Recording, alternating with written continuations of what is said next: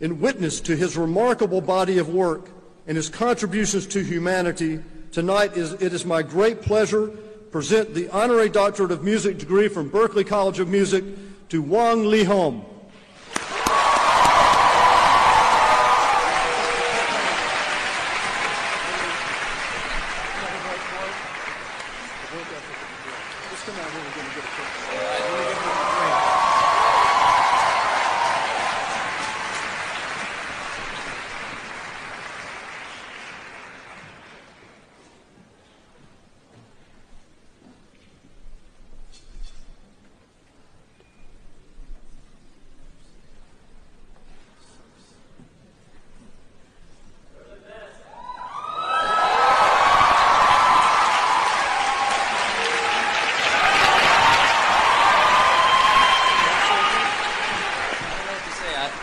I don't know what to say. I, I, I didn't know that there would be a podium with a microphone.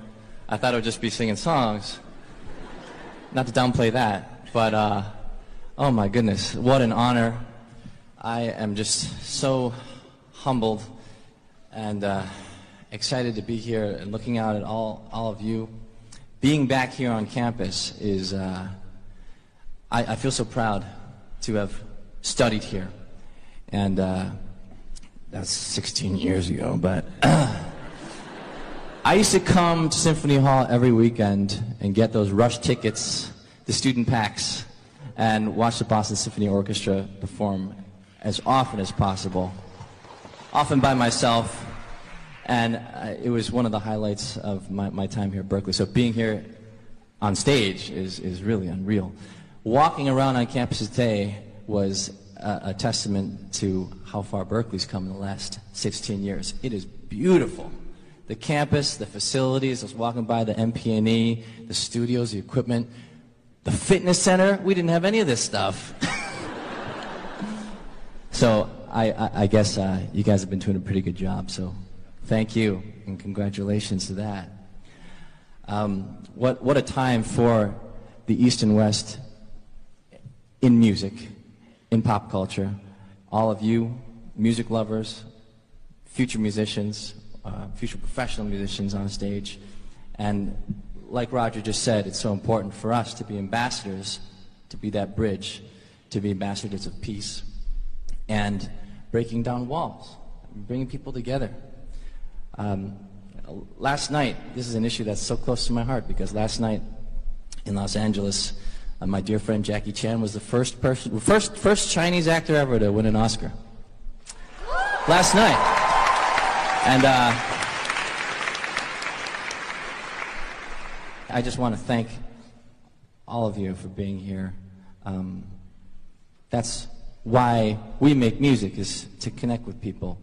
And um, yeah, I've, I've never written a song without loving it myself.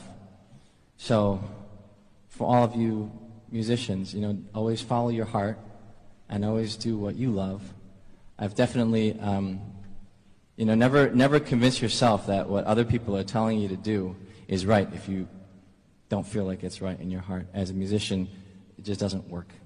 So, um, yeah, work like a bull, I guess, and uh, and always have fun. And all the accolades don't mean anything without your friends and your family to share it with. So thank you to them as well for being here tonight. And always.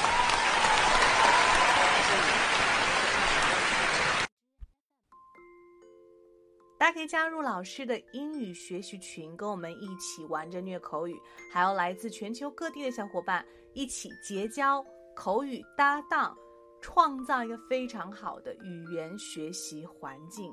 一直 speak English，OK？